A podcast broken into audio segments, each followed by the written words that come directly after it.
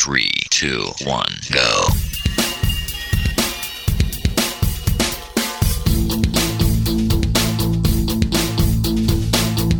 Enredando, la informática que se escucha.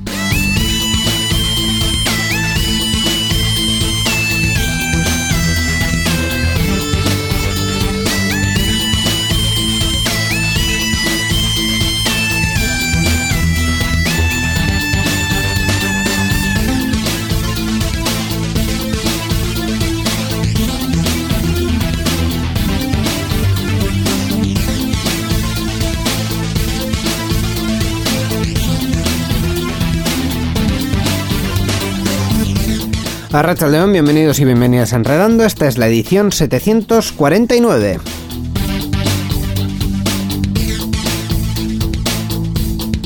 Estamos ya a las puertas, Miquel, de los tres cuartos de, mil, de milenio. Bueno, de milenio no, porque no son años. De millar. De los tres cuartos de millar. ya estamos, te quita hola, ¿qué tal, Iñigo Sendino? Carnaval, carnaval. ¿Eh? Estamos ya en carnavales, Estamos- cerquita ya de carnavales, Estamos- son carnavales ya. ¿Estamos en carnavales? Carnavales, sí, sí, ¿Ah, sí, sí? ya estamos ya, carnaval, carnaval. Mira, te voy a Carnavalero. Te voy a contar una cosa. Eh, desde que no tengo el lunes de carnaval de fiesta, es, de- es decir, Sí. desde que dejé de estudiar. Ya, ya los carnavales han años- perdido su gracia. No, no, no es que hayan perdido su gracia, es que ya ni sé cuándo es carnaval. O sea, no tengo ni idea. ¿Qué es? ¿El 28? Mm, No, antes, un poco antes. Bueno, el lunes de carnaval es el 28. ¿no? 28, sí. El miércoles de ceniza es el 2. Eh, sí, Pues entonces sí, el lunes de carnaval es el 28. sí. Eh, pues muy bien, pues, pues me parece. Bien, te parece bien. Me parece estupendo, la verdad. Estupendo y fenomenal. Sí, sí. La sospecha de que este va a ser un programa como así, como más distendido, con más naturalidad, más... Sí, más eh, así, más. Como, como menos encorsetado. Aunque nosotros nunca hemos sido un programa nada No, encorsetado. para nada. Pero, Pero, bueno, no tanto. pero no tanto. En fin, como siempre vamos a tener aquí a Gaiska para hablar de videojuegos, a Roberto para hablar de podcast, Sí. eh, repasaremos eh, la actualidad de GNU Linux y también el resto de la actualidad tecnológica con Borja Arbosa, así que si nuestros queridos oyentes placen, mm, bienvenidos, comenzamos. Participa con nosotros en Enredando. Envía tus mensajes al email oyentes@enredando.net o a través de nuestra página web en www.enredando.net. También estamos en Twitter. Sigue al usuario Enredadores. Esperamos tus comentarios.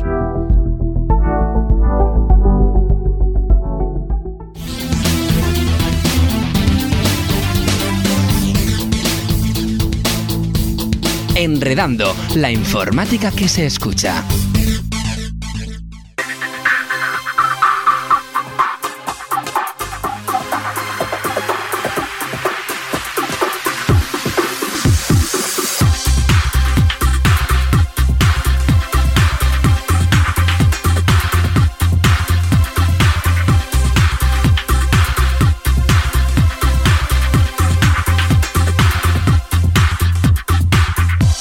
Y como siempre, para comenzar una nueva edición de Enredando, lo hacemos con una sección que es la de los videojuegos, donde vamos a recomendar un, un juego. Bueno, lo va a recomendar Eso. él porque a veces eh, hay que hay que eh, dis- diferenciar lo que recomienda Gaiska y lo que recomenda y lo que realmente es recomendable. ¿Verdad, Bueno, Gaiska? bueno. Arratsaldeon, niño, Arratsaldeon. Arratsaldeon, Miquel. Hola, Gasca. Bueno, eh, hoy ¿qué, qué, qué nos traes? ¿Voy a poder estar contigo Yo, y yo quiero, antes, o yo qué? quiero antes saber el porqué de la pullita, también te lo digo. O sea, la, la vez que he traído algún que otro juego que no era tan recomendable, ya lo he dicho desde un principio. Ya lo he dicho. No, no, no. Eso no es recomendable para ti. Pero alguna vez que he traído algún juego, precisamente tenemos aquí la, la parte que es el más menos, que digo yo, el plus minus, las partes positivas, las partes negativas. Para algo está. Para algo está, para ver el balance. Eso es verdad. Yo traigo un juego, no significa que siempre sea lo mejor del mundo. Pero si el balance es negativo, igual no deberías traerlo. Te, te digo. O te- sí, porque eh. ta- también está bien que la gente sepa que no jugar. Eso es, eso es cierto. Hostia, eh, la recomendación negativa es algo que yo no sé si eh, entra dentro del espíritu. de este Recomendación para que no sufras. Míralo por ese lado. Bueno, en fin, ¿qué nos traes hoy? Hoy os traigo joyitas. Hoy os traigo. Bueno, hoy os traigo una joyita en específico. Hoy os traigo, puede que a algunos les suene el Cuphead. Hombre, sí. Cuphead, eh, Algo. conocido por todo el mundo, en Hombre, nombre. conocidísimo. nombre íntegro, Cuphead Don't Deal with the Devil. A ver, Básicamente, no hagas tratos con el diablo. conocido, conocido. mm, si has estado atento un poco al mundo de los videojuegos durante los últimos Sí. 5 o 6 años, Sí. mm, Al sí, menos que te suene. Que te Sí, suene sí. la, la ilustración y sobre todo la imagen de aquí. Esa, de esa es la cosa, que por mucho que no lo conozcas, es algo, sobre todo si eres una persona ya de, de- de género más mayor, género... De ah, género conocido. más mayor. O sea, De género más mayor. Un abuelo, vamos, Ma- básicamente. ¿no? Básicamente. Bien, bien, bien. No es necesario llegar a tanto, pero sí, yo Ah, que soy una vale. persona de 40, 50, 60 años. Un abuelo, lo que he dicho yo. Bueno, eh, abuelos de 40 no conozco muchos, la verdad. Eh, la cosa está en, eh, sí, que, sí que interesa por un tema muy bonito, y es el hecho de que puede que esto te traiga nostalgia al inicio de los videojuegos, a la infancia, incluso, más que los videojuegos, a los dibujos animados de tu infancia. Sí. es- Eh, el Cuphead, ¿qué es el, el Cuphead? Pues pertenece al género Run and Gun, subgénero de videojuegos de tipo matamarcianos, en el que el protagonista se mueve mediante scroll lateral teniendo la posibilidad de saltar. Es decir, se mueve izquierda a derecha y puede saltar y la gravedad le afecta. ¿Cuál es la cosa? Eh, no siempre necesita ser scroll lateral, he puesto este en específico porque es lo que es el Cuphead como tal. Fue desarrollado y distribuido por la misma empresa, un estudio canadiense, Estudio MDHR. Eh, lanzado al mercado el 29 de septiembre de 2017, efectivamente, Íñigo, como decías, unos 5 añitos. Sí. ¿Y en qué plataformas lo tenemos disponible? Pues está para Microsoft Windows, Xbox One y Steam desde su fecha de lanzamiento. Salió para macOS en 2018, eh, para Nintendo Switch en 2019 y para la Play 4 en 2020. Los usuarios de Linux estamos discriminados. Los usuarios de Linux ah, con este juego sí que estáis discriminados. Bueno, bueno. Eh, tiene un estilo gráfico visual inspirado en las animaciones de dibujos de los años 30, como los de Walt Disney, por poner un 30. ejemplo. De los años 30, 30. 1930. 30, 40. Sí, pero como tal fue ahí cuando empezó el tema. Eh, ¿El por qué? Muy fácil. Las animaciones fueron creadas uti- utilizando el rotoscopio, la misma tecnología de la época en la que se inspiran precisamente. Vamos, a manita. Efectivamente, a manita y a dar vueltitas. Básicamente. Como una noria. Eh, ¿Qué tenemos de historia? Pues tenemos a dos hermanos, Cuphead y Mugman. Por si no se os da bien el inglés, Cuphead significa literalmente taza, eh, cabeza, y Mugman significa taza también y hombre.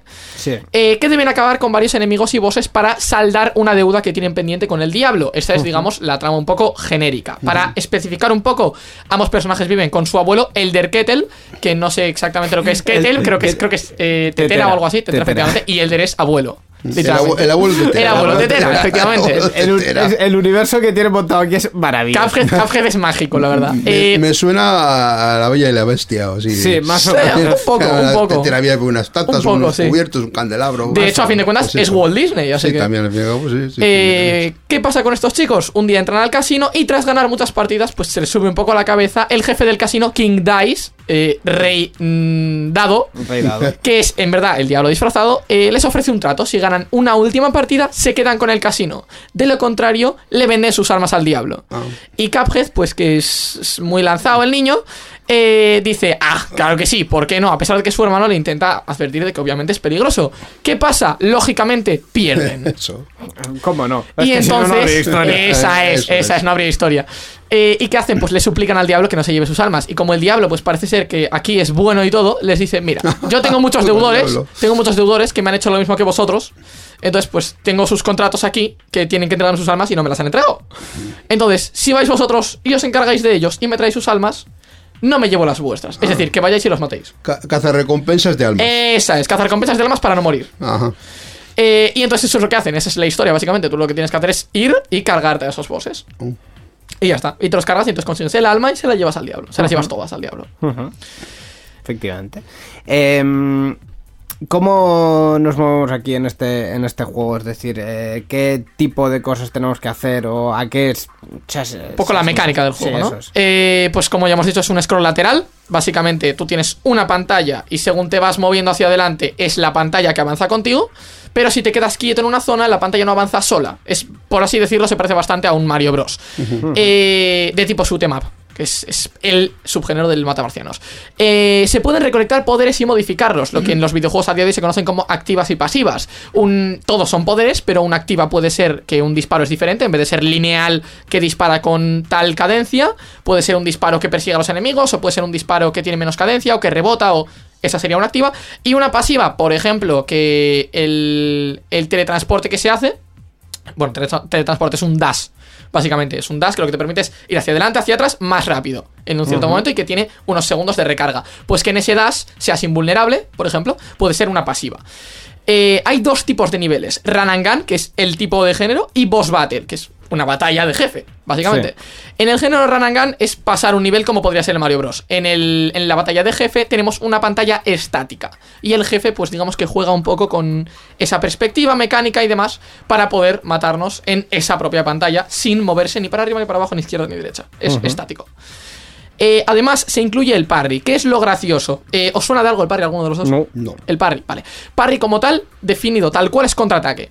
Es el movimiento que haces para contraatacar algo. Un parry en un videojuego puede ser que un enemigo te ataca, tú le das a un botón y lo que es es cancelarle el ataque y atacarle tú. Un contraataque. Se usa bastante en el Dark Souls, por ejemplo. Eh, juego que ya hemos recomendado, de hecho. Pero aquí el parry le dan una vuelta. El parry en este caso es una manera de cargar tu ultimate, tu habilidad definitiva, tu, tu poder fuerte, básicamente. Lo que, le lo que usas para reventar al jefe en poco tiempo. Em, ¿Cómo se carga el parry? Pues cada X balas que te disparan los enemigos, algunas de ellas son rosadas. Y en las rosadas tú lo que tienes que hacer es, cuando saltas, darle a otro botón mientras estás en el salto y entonces la cargas, la coges, digamos, coges esa carga. ¿Cuál es la cosa? Si no le das cuando tienes que darle, la bala te da, obviamente, es una Sí, bala. claro. Tienes la oportunidad de, de utilizarla para cargar la definitiva, pero es una bala, no deja de serlo.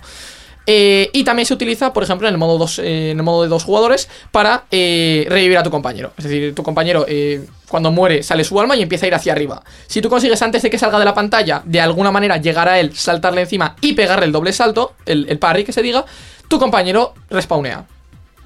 Entonces usa de esta manera, tiene, tiene una definición que es diferente a lo que ellos le. a lo que como tal significa el parry en el mundo de los videojuegos, pero eh, digamos que está, está bien para dar una vuelta.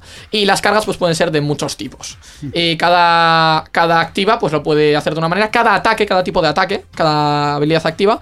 eh, ataca de una manera diferente y cada uno de los dos personajes ataca también de una manera diferente. Eh, y por último, pues hay unos mausoleos en los que hay unos fantasmas y lo que tienes que hacer es defender una copa que hay en medio, haciéndole parry a todos los fantasmas. Y si no lo haces parry, pues tienes que volver atrás y volver a intentarlo. Eh, si lo consigues defender, consigues el poder gratis. De otra manera, tienes que comprarlos en la tienda. Cuantas más monedas, se supone que son mejores, pero depende también de la sinergia que hagan los de unos con los de otros. A veces es mejor que tu compañero lleve un poder y tú lleves otro en vez de llevar tú los dos. Muy bien. Eh, ¿Partes positivas y partes negativas? Partes positivas y partes negativas. Pues de positivo he de decir una cosa muy importante y es que este juego ha conseguido hacer lo imposible. ¿Podría Dark Souls tener un modo fácil? No. ¿Puede Cuphead tener un modo fácil? Sí. Cuphead lo que hace es que en cada uno de los niveles tienes el modo normal y el modo difícil. Sí. El modo normal ya es difícil, pero si quieres un reto, vas al modo difícil. Entonces, es un juego que además dices tú, bueno, pues el modo normal ya es difícil, no hemos conseguido nada. Sí, porque los bosses tienen fases. Tienes fase 1, fase 2, fase 3, depende de qué boss, tiene diferentes fases. Cada fase es repetitiva. El patrón de ataque no es el mismo, pero cada fase es repetitiva. El ataque es el mismo. No sabes dónde te va a atacar, cuándo, etc. Pero si, por ejemplo, un personaje, su ataque es ponerse a la parte derecha de la pantalla y en uno de los tres sectores de la pantalla, dividimos la pantalla en tres sectores para hacerlo de manera imaginativa, en uno de los tres sectores hacer un ataque de línea completa, no sabes si primero lo va a hacer arriba, medio, abajo, si va a hacer abajo, arriba, medio, no lo sabes, pero sabes qué tipo de ataque va a Sí, hacer. sí, sí. Va por fases. Entonces, es básicamente por intuición, por aprendizaje. Eh, vas aprendiendo cómo pasar cada fase y a pesar de que el ataque no tenga un patrón definido, sabes cómo pasarte la fase. Y entonces pasas a la siguiente. Y ahí no sabes cómo te ataca, te revienta, vuelves, repites. Y así constantemente. Aparte, tenemos un estilo gráfico muy logrado, pero muy, muy logrado, consiguiendo efectivamente lo que querían, eh, sin comprometer los FPS. Porque eso es verdad, se puede jugar a 60 esto. Es impresionante. Tiene fluidez, pero como el, Con el estilo gráfico. es sencillito, pues Eso ahí, es. ahí te va el Y sin comprometer, digamos, el, el estilo gráfico que tiene de los dibujos animados, eh, no sé si os acordaréis que en, el- en esos años, básicamente, digamos que se movía mucho la pantalla, ¿no? Sí. Pues ese efecto lo consigue sin comprometer tampoco que sea un- algo que te afecte a la hora de, de jugar. Eh, aparte tenemos un tutorial muy básico, pero te vale lo suficiente para tener los movimientos. En vez de ir, Ale, venga, salta al ruedo. Te dan, pues el parry se hace así, puedes moverte para aquí y ala, tira para adelante. Y ahora ya aprenderás tú. Sí, sí, sí. Eh, y los patrones de los bosses, esos ya hemos dicho, lo, lo definidos que están. Además, como, so- como pueden jugar dos jugadores, puedes eh, jugar con alguien que tenga más experiencia o que sepa más del género y te puede ayudar. ¿Y alguna parte negativa? Personalmente diría que el diseño del mapa no es muy claro. Es decir, cuando tú te mueves por el mapa, el personaje se ve muy pequeño y no sabes muy bien a dónde tienes que ir. Y no sabes tampoco dónde están los bosses, porque no están definidos. No es aquí tengo una puerta, voy ahí. Hay diferentes cosas. A lo mejor una es un mausoleo. A lo mejor en la otra necesitas un puente que tienes que ir a hablar con no sé quién y hacer un run and gun. No lo sabes.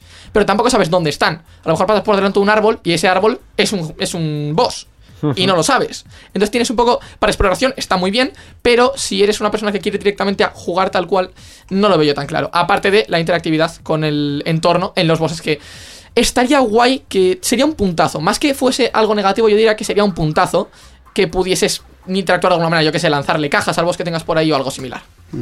Bueno, pues eh, hay más positivos que negativos, así que la recomendación en este caso sí es positiva y está, está bien reseñada, digamos, bien, bien recalcada.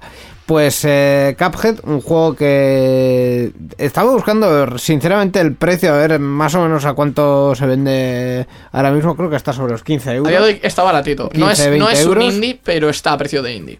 Es que era un indie. Era un indie. Era un claro, indie. la cosa está en un indie se convierte en mainstream, deja de ser indie. Bueno, eh, eso serían teorías para otro momento. En cualquier caso, Cuphead es el juego que hemos recomendado hoy. Eh, gracias, Gaiska, por traernos. A vosotros. Agur. La informática que se escucha.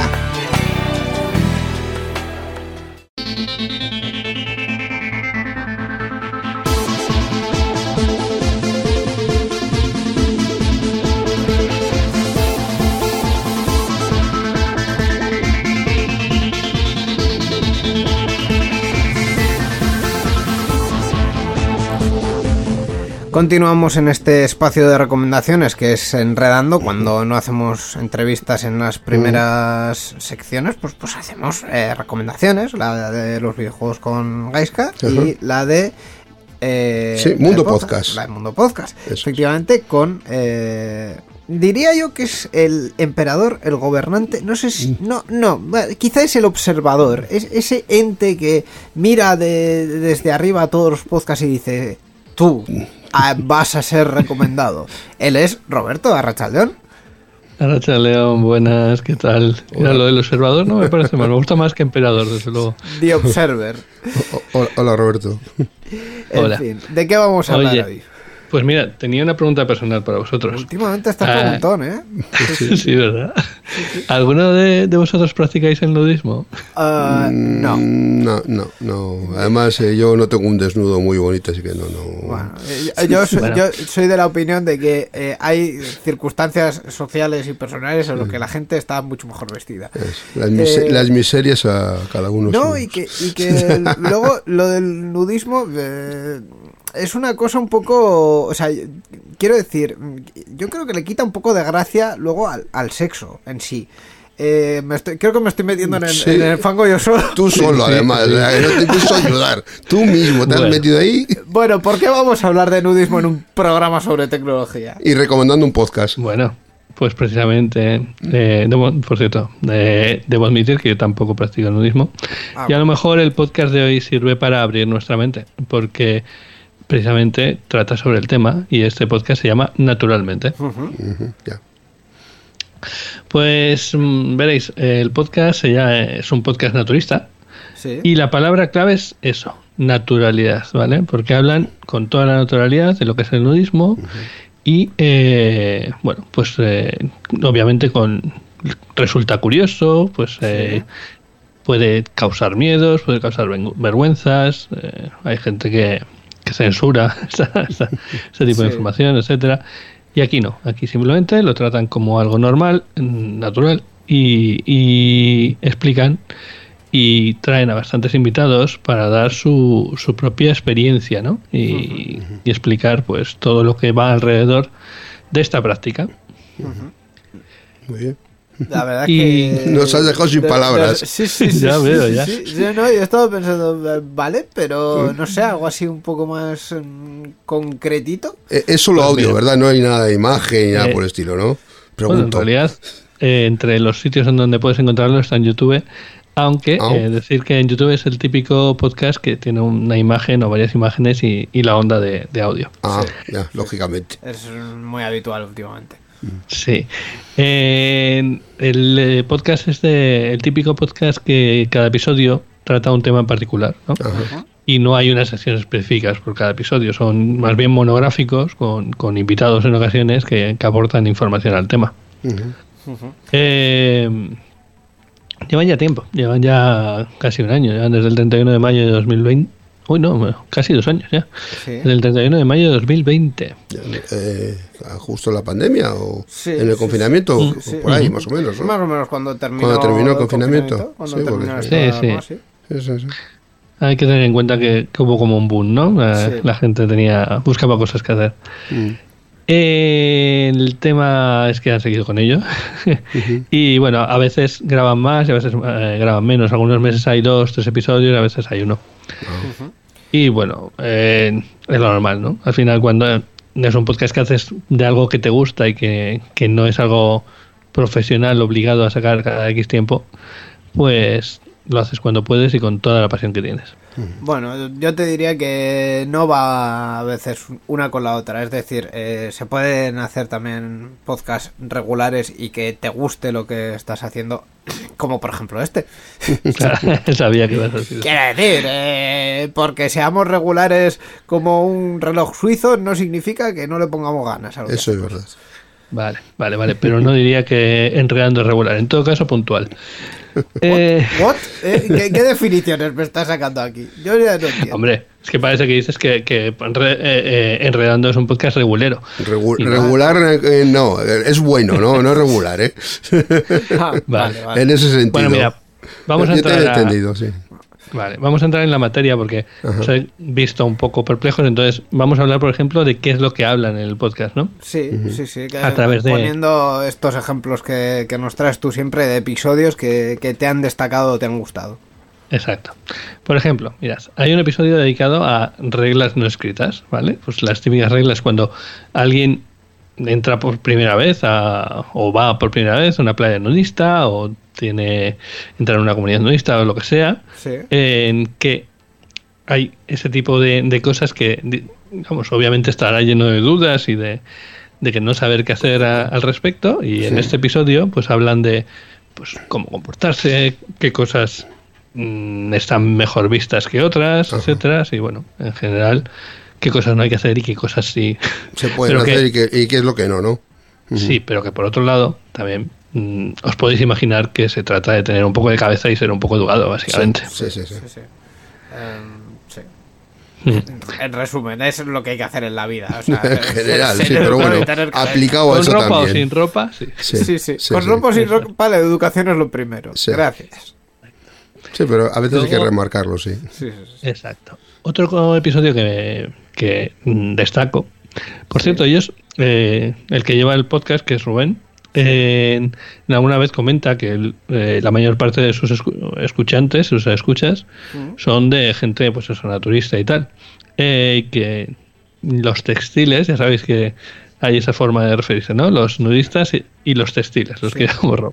Sí, sí. Eh, no, no, no cree que tengan tanto interés en el podcast, pero bueno, mira, yo, yo lo escucho y soy textil. Así de sirve de Claro. Y bueno, volviendo al tema, a otro episodio interesante es el de cuarteto, por ejemplo, de mujeres nudistas. Porque claro, cuando pensamos en el nudismo, eh, y, y más si eres mujer, siempre sabes que, que la cosa va a ser más complicada, ¿vale? Por, por simplemente están más expuestas en cierta manera.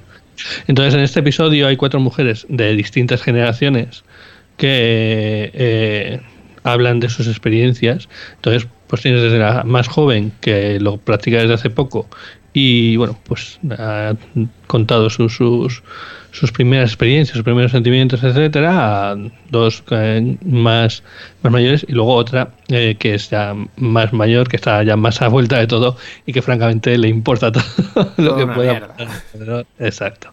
Ese, ese pasotismo que te da la edad, eh, que debe ser lo único bueno que te haga cumplir años. ¿Es verdad, Miquel? Bueno, eso, eso depende un poco también. De- hay casos. Hay gente que es pasota desde joven. ¿A que, a que sí? Sí. Muy bien, pues eso. Entonces, a través de estas cuatro mujeres vemos cómo viven eh, el nudismo. Y ya, bueno, por, por eh, ref- eh, hablar de otro, hay un episodio eh, eh, que trata sobre sexo y nudismo. Y es, el mismo Rubén lo dice, es un tema un poco eh, polémico, porque dentro de la comunidad nudista Sí. hay muy, muy poco interés, o hay gente que está totalmente en contra de asociar sexo y nudismo. ¿vale? Pero por otro lado, también explican en este episodio que el cuerpo desnudo, en cierta forma, pues oye, también está sexualizado, ¿sabes? Sí.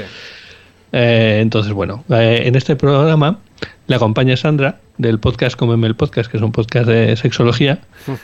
Y bueno, comentan un poco el tema, las experiencias de cada uno y, y eso, lo que, lo que os comentaba. Eh, de eso también hablan de, de, de tema de prácticas sexuales en, en sitios eh, públicos y cómo eso daña al tema de- del nudismo, porque bueno, no es a lo que se va una Sí, playa nudismo. mezclan, se mezclan con unas cosas con otras. El cruising y el nudismo no son lo mismo. ¿Cure qué? Exacto. Cruising. eso- Ah.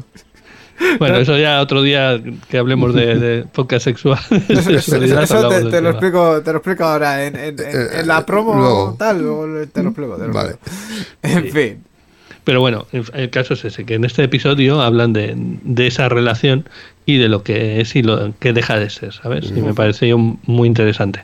Porque al final, muchos de los que nos acercamos, o bueno, vemos el nudismo desde fuera, eh, es una de las preguntas que nos hacemos inmediatamente. O sea, ¿cómo puedes estar desnudo y no estar pensando en, en eso? Sí, sí. Eh, nótese el, el, el jardín en el que me he metido inmediatamente al principio de esta sección. Básicamente eso, sí, lo Y mismo. dicho esto, eh, ¿dónde podemos encontrar este podcast? Pues mira, eh, el podcast hace eh, de Evox su plataforma principal, o sea, es el sitio donde lo publican. Eh, pero bueno, básicamente si ah, sacas de ahí el feed lo puedes tener donde quieras y, y creo que también está en iTunes, eh, no, Apple Podcast, perdón. Apple Podcast, Soy muy Apple. mayor. Ape. Sí, sí. Apple Podcast. Y no, no tiene Apple problemas de. No tiene problemas de censura o así. O... No, No. no, no. No, en principio no, porque como no es vídeo, Ah, claro, pero sí, solamente es hablar de ello, vale. eh, es una de las cosas buenas del podcast, ¿no? Que tenemos cierta libertad en ellos, gracias a Dios. Sí, sí, sí. Eh, el día que nos indexen en condiciones ya veremos. No, de hecho, Pero- no es. eh, en Apple Podcast yo creo que nunca ha habido ningún problema de estos de, de censura ni tal, ni del contenido que se pone o no se pone. Apple Podcast mm, diría que no fiscaliza el contenido que pones. Puede buscar ciertas palabras clave, pero yo creo que ya incluso ni eso. O sea, que les, que les da un poco igual. Y ha habido más polémicas en Spotify últimamente. Sí. Eh, pero yo diría que no es por lo que entra, sino por lo que no quieren que entre. Pero bueno, no vamos a hablar de ese, de ese tema que es otro fanguizal bien bonito. Necesitaríamos un episodio completo eso. Efectivamente. Pues Eh, es- una cosilla, un, un aviso, lo único que cuidado, porque hay otros podcasts con el mismo nombre, pero que no tratan de lo mismo, ¿vale? Ajá. O sea que cuidadín. Pero bueno, eh, si lo veis en iVoox, eh, seguro que lo encontráis. eso es. Pues este es el podcast que nos ha recomendado hoy Roberto, naturalmente, que naturalmente que lo escucharemos. Efectivamente. Muchas gracias Roberto por darnos la recomendación y hasta dentro de dos semanas. Muchas gracias a vosotros. Ya sabéis, escuchad podcast, muchos podcasts hasta entonces. Si te gustan nuestros programas, suscríbete y apóyanos. Puedes entrar en patreon.com barra euskadigital y desde 2 euros al mes tener acceso anticipado a todos nuestros programas, además de un podcast exclusivo con todos los secretos de la radio. También puedes hacerte suscriptor de nuestro canal twitch.tv barra euskadigital e interactuar con nuestros directos, además de tener la opción de volver a verlos en diferido.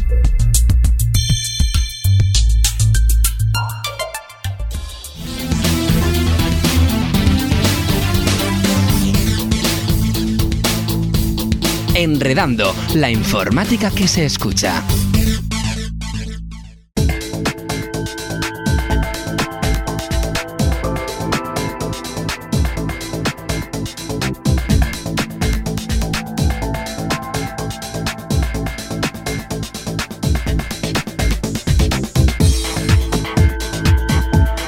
Pues vamos a cambiar de tercio en esta edición de Enredando y vamos a hablar de GNU Linux en este caso. eh, para hablar de una distribución, Miquel, para... Novedades en una distribución. Efectivamente, vamos a hablar de Kali Linux y de su última versión 2022.1. Así es, la distribución Kali Linux es una de las más populares y utilizadas para realizar lo que se conoce como auditorías de seguridad informática o realizar también pruebas en los equipos. Cada nueva versión incluye diferentes mejoras de rendimiento, herramientas y novedades. En esta ocasión, pues como hemos dicho, vamos a hablar de Kali Linux eh, 2022.1, es la última versión que acaba de salir y la primera de las cuatro que suele lanzar cada año. Uno de los principales cambios que ha incorporado esta distribución eh, de Linux para hacking ético tiene que ver con el aspecto visual. Tiene fondos de pantalla actualizados y el tema y el tema también. Además incluye mejoras visuales para mejorar la legibilidad del a copiar código. Por otra parte, otro cambio también significativo es una amplia compatibilidad con SSH. Incluye también una serie de herramientas nuevas que podemos usar en esta distribución. Todas ellas están orientadas en la seguridad informática y en poder realizar pruebas de penetración para detectar posibles vulnerabilidades en otros sistemas y dispositivos. En total son seis las nuevas herramientas que han incorporado. Eh, finalmente, ¿dónde pues, po- podemos conseguir esta distribución? La mejor manera es visitando la página web oficial www.cali.org, cali con y descargar allí la, la nueva versión. Cali con K y con I latina, que a mí me han dicho que lo diga. Eh, también es posible eh, actualizarlo directamente si ya tenemos una versión anterior instalada. Efectivamente, pues eh, Kali Linux, que tiene ya la, la primera versión de 2022, una distribución que se suele utilizar bastante también para eh, para Hacer pruebas de seguridad. para hacer pruebas de seguridad, para, lo diré, eh, pruebas forenses, para Sí, ver mm, sí, qué ha es. pasado con un sistema y si alguien ha entrado, cómo ha entrado. Para ingeniería inversa también se utiliza mucho. Pues bueno, eh, todas estas eh, cuestiones eh, son las que abarca Kali Linux. Y esta noticia, esta novedad, que como siempre nos la ha ofrecido el club. Así es, el GUP es, la asociación en Vizcaya de usuarios de GNU Linux que se dedica a promover el uso del software libre tanto en el ámbito público como en las empresas y usuarios particulares. Eh, la noticia está, y todas las que comentamos aquí están en la página web del club y voy a nombrar la página que es eh,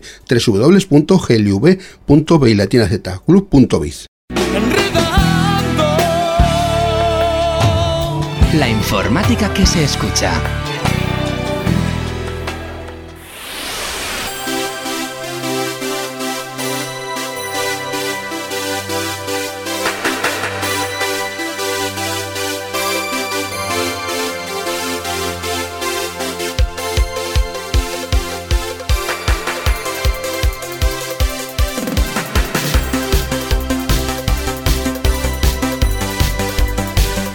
Y vamos ya con el resto de la actualidad en esta edición 749 de Enredando, como siempre con nuestro eh, selector, comentador, opinador. Eh, como te ponga más cargos, creo que ya estarías Sí. para la sexta noche, Borja Arbosa.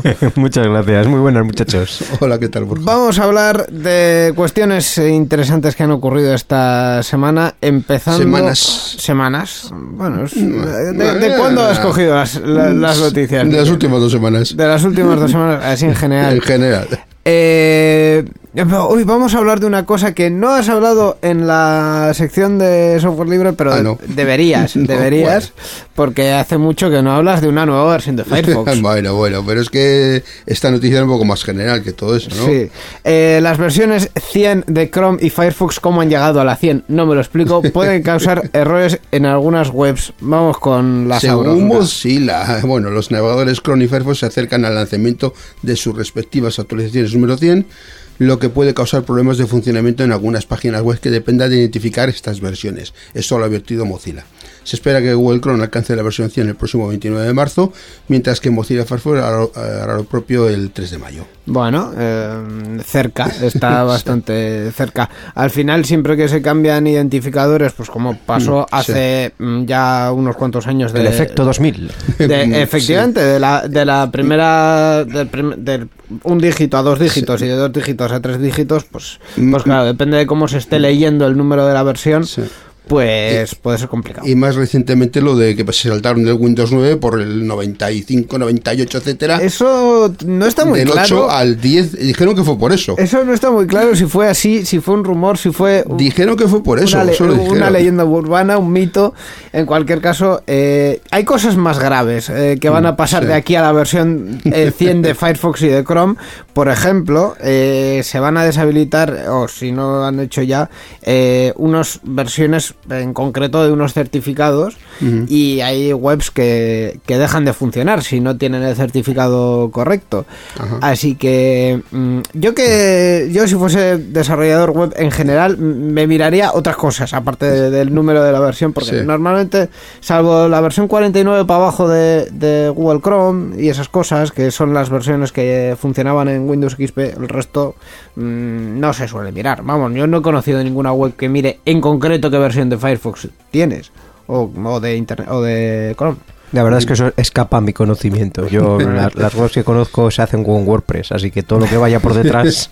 Las webs que conozco se hacen con WordPress. Borja Arbosa y el 90% de los que hacen webs en este mundo ahora mismo. Ahí Sí, está. La, la verdad es que sí. Es eh, terrible. WordPress, ahora que lo has mencionado, es un problema de seguridad tremendo para hacer webs. O sea, quiero decir, si quieres hacer una web estática, probablemente la última opción mm, a nivel de seguridad sería WordPress porque efectivamente gestiona bases de datos, gestiona usuarios, actualizaciones. Eh, Es pa- que para hacer webs estáticas WordPress. Eso digo, ahí si vas a, no pero sé. ¿Tú vas a hacer una web estática o realmente quieres una web estática? Si no la quieres Claro, así. es que, por ejemplo, mm, vamos a poner un ejemplo que no eh, he tratado nunca. Una web de un despacho de abogados. ¿Cada cuánto hay que cambiar la web en sí? Si tienes una parte de blog, sí, pero si no, Sí, ¿cada cuánto sí. tienes que cambiar los contenidos principales de la web? sí, no, es cierto Pues- que los contenidos, como tal los contenidos perduran en el tiempo, pues cambia el diseño si te cansas y evidentemente el blog que lo actualices, pero hasta ahí hemos llegado. Claro, pues si no tienes un blog, la mejor opción no es WordPress, porque en cuanto lo dejes desactualizado, te pueden entrar por una versión antigua de WordPress, pues por cualquier lado, básicamente. Sí, Así que eso es verdad. todo- y, y lo decimos porque ha pasado alguna cosa. Alguna cosa, bueno, alguna cosa en ha pasado. Eh, tendríamos que hacer, ahora que estamos aquí eh, Sí. en torno a esta mesa los tres, tendríamos que hacer un, un backend, el podcast maravilloso que hacemos para los suscriptores de Patreon, para Ajá. contar lo que pasó realmente, que creo que nunca hemos llegado No, a contar no, lo ya, que pasó. ya hace bastante que no hacemos uno de esos. Y hace bastante que no hacemos uno de esos. Así que. eh, Apuntado en la lista. Lo haremos. Próximamente, nuevo backend. Suscríbanse al Patreon, por Ah, favor. Apuntados en pendientes. Efectivamente.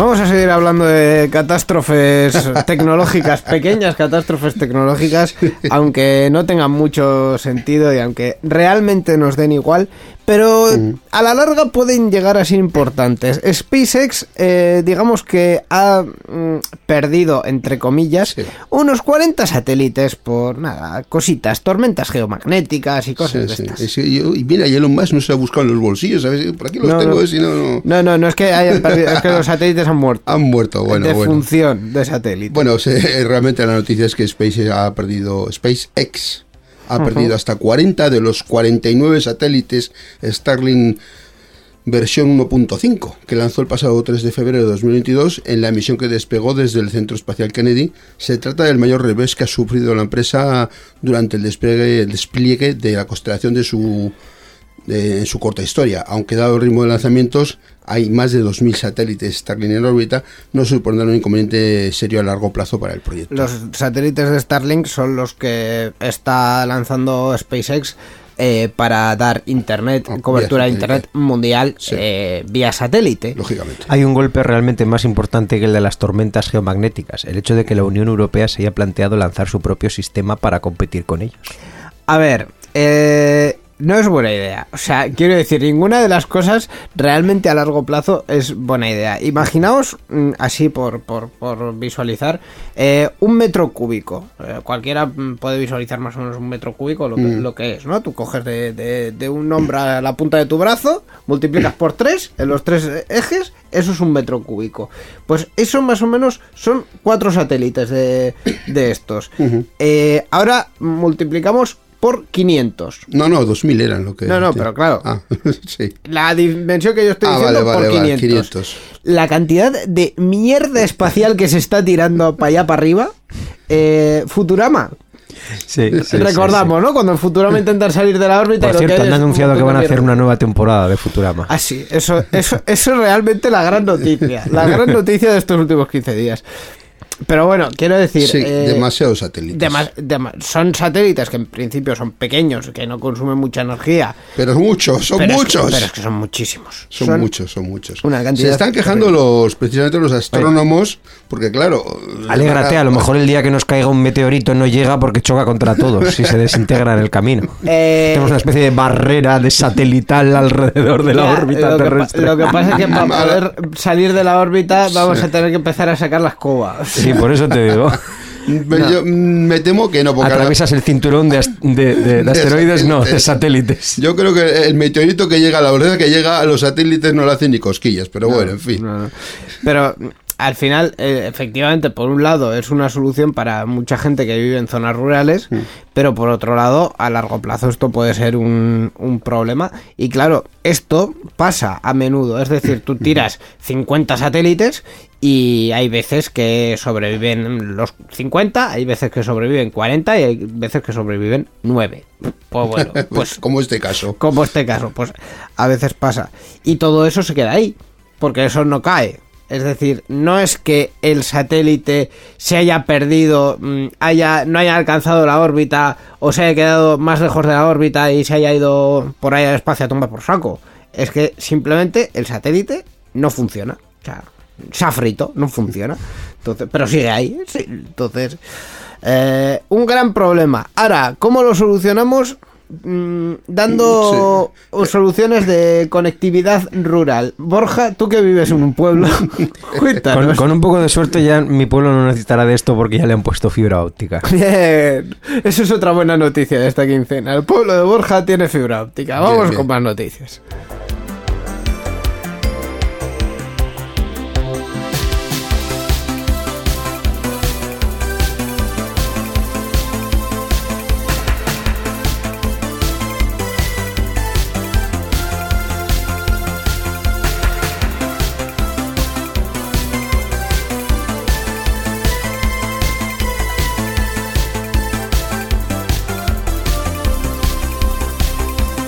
Una cosa en la que España mm, es líder, eh, aparte de la brecha digital, no, hombre, eh, esto es meterme gratuitamente con, con los operadores. Una cosa en la que España parece ser que sí es líder es en eh, registrar ataques a escritorios remotos. Esto la verdad es que es una noticia como muy concreta y me parece maravillosa a la vez, Miquel. Sí, bueno, pues España es el país en el que se detectaron el mayor número de ataques al escritorio remoto de todo el mundo en 2021. Joder. Donde se han alcanzado más de 51 mil millones de intervenciones maliciosas en este área principal de los ordenadores y el trabajo fuera de la oficina.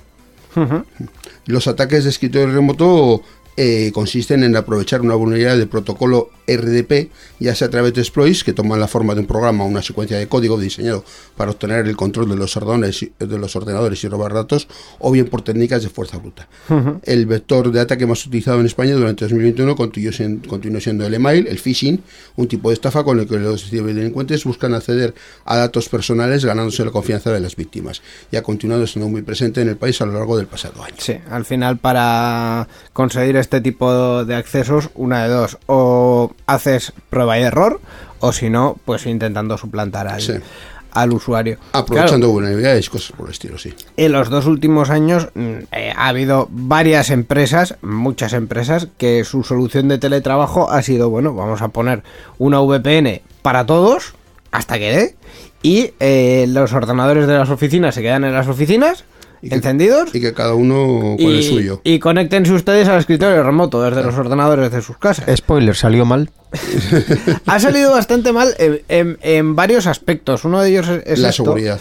Eh, efectivamente, porque al final, y no, so- no solo es ese caso, sino que hay ordenadores cada vez menos, eh, por suerte, pero hay ordenadores con, con sistemas sensibles conectados a Internet eh, porque por descuido o por, eh, por falta de, de conocimiento, pues bueno, tienen que tener una conexión remota y esa conexión remota está pues directamente a internet sin código y sin y sin absolutamente nada.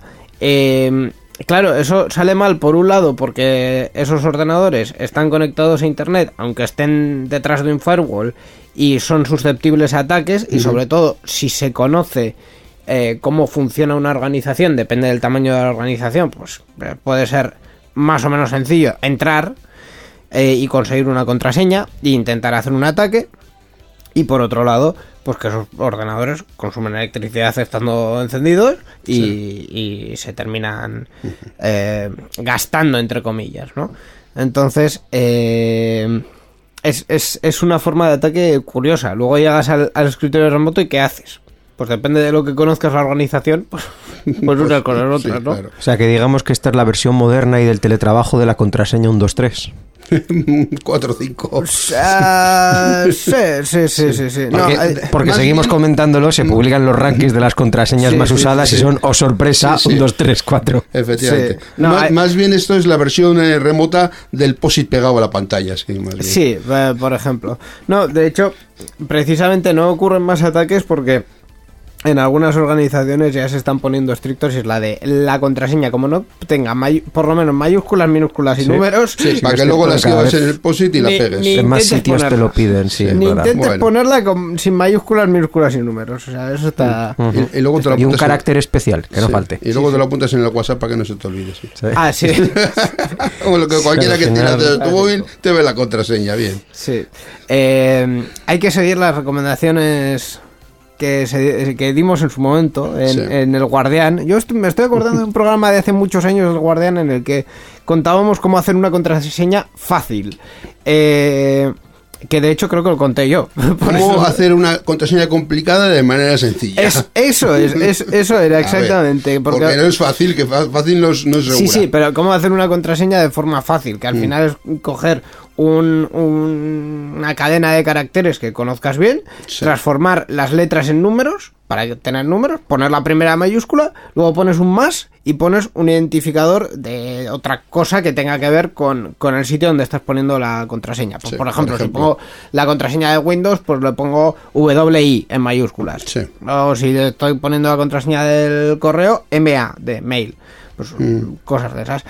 Eh, no es la mejor forma de hacer contraseñas, pero por lo menos es una forma más segura que Sí. hacer. eh, Y más fácil de recordar. Claro, que, que poner palabras, por ejemplo, palabras que sean reconocibles. son- Palabras son del diccionario, eso es totalmente inseguro, o sea, muy inseguro. No, o tu apellido, tu nombre. Que hay muchos sistemas que tampoco te dejan poner Sí. tu apellido de contraseña. Pero todavía existen algunos que, que siguen ahí. Y precisamente los sistemas que no piden esos, esos tipos de requisitos son los que están más. eh, eh, más susceptibles a, a- a que se ataquen. Más expuestos. Claro, más expuestos, porque si no hay esos, esos requerimientos es posible que no haya nadie eh, con cierto criterio vigilando detrás qué qué está ocurriendo. En fin, eh, tengan mucho cuidado eh, también con la banca electrónica, con, todo, con todas las contraseñas, tengan mucho cuidado y renueven sus contraseñas periódicamente, que es otra cosa que no hacemos mucho, pero habría que hacer. Habría que hacer.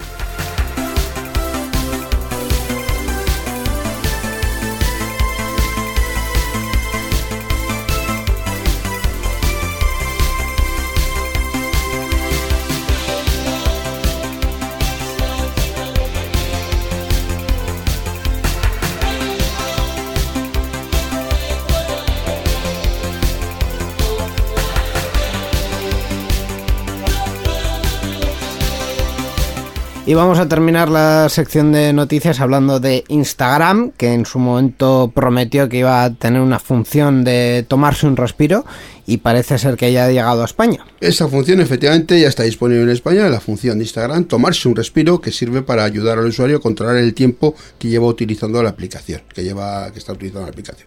Y permite configurar notificaciones para que se tome un descanso tan- tras un uso continuado. Con esta herramienta, la compañía busca concienciar a los usuarios, especialmente a los más jóvenes, sobre el uso de la aplicación y mostrarles consejos respaldados por expertos para ayudarles a reflexionar acerca del tiempo que le dedican, o sea, para que reflexionen.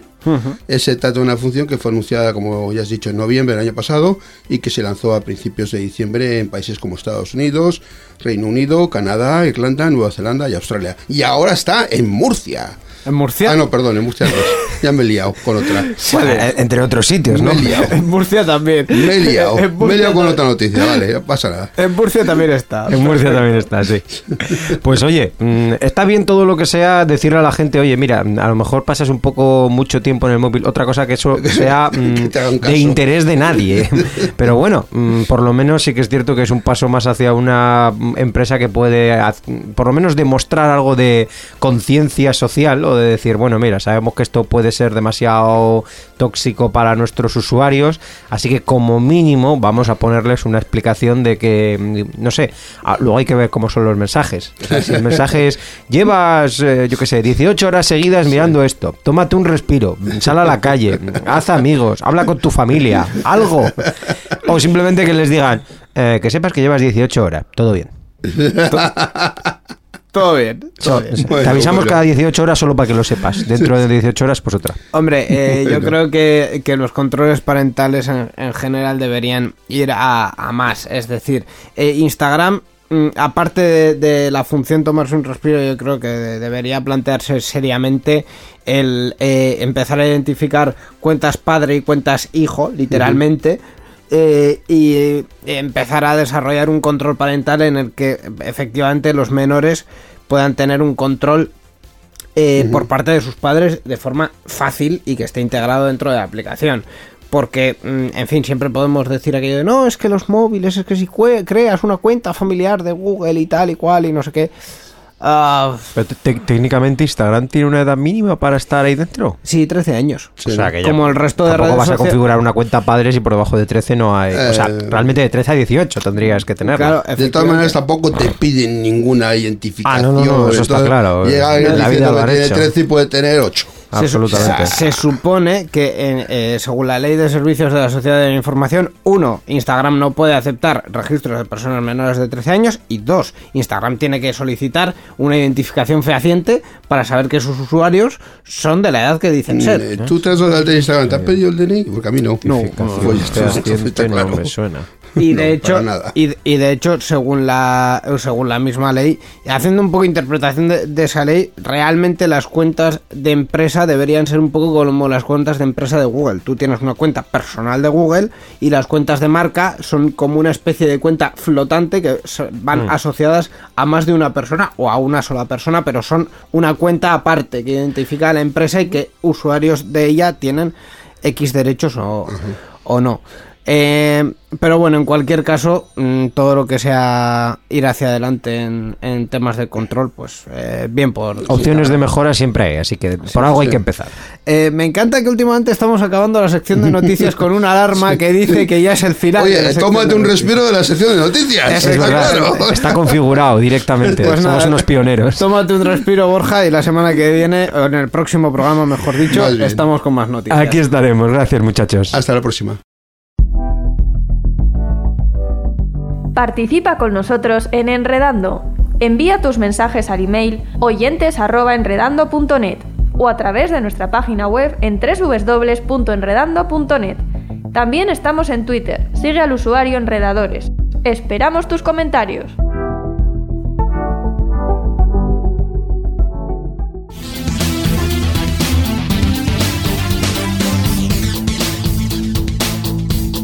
Enredando, la informática que se escucha.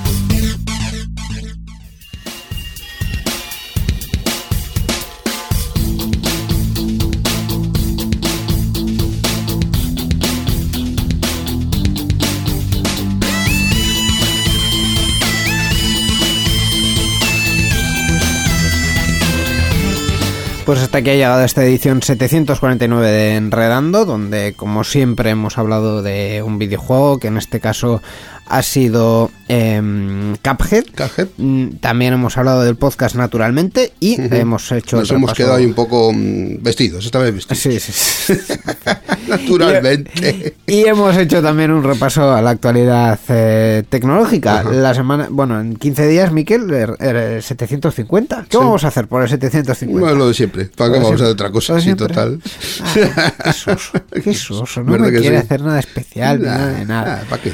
Bueno, pues vamos a hacerlo de siempre y nos vamos a despedir como siempre escuchando un track. Ajá. Este viene de la Assembly, de la party que se realiza en eh, Finlandia, eh, donde también hay una gran representación de, de escena. En este caso, de la edición de 2015, Underground Party de Microdots, es lo que estamos escuchando.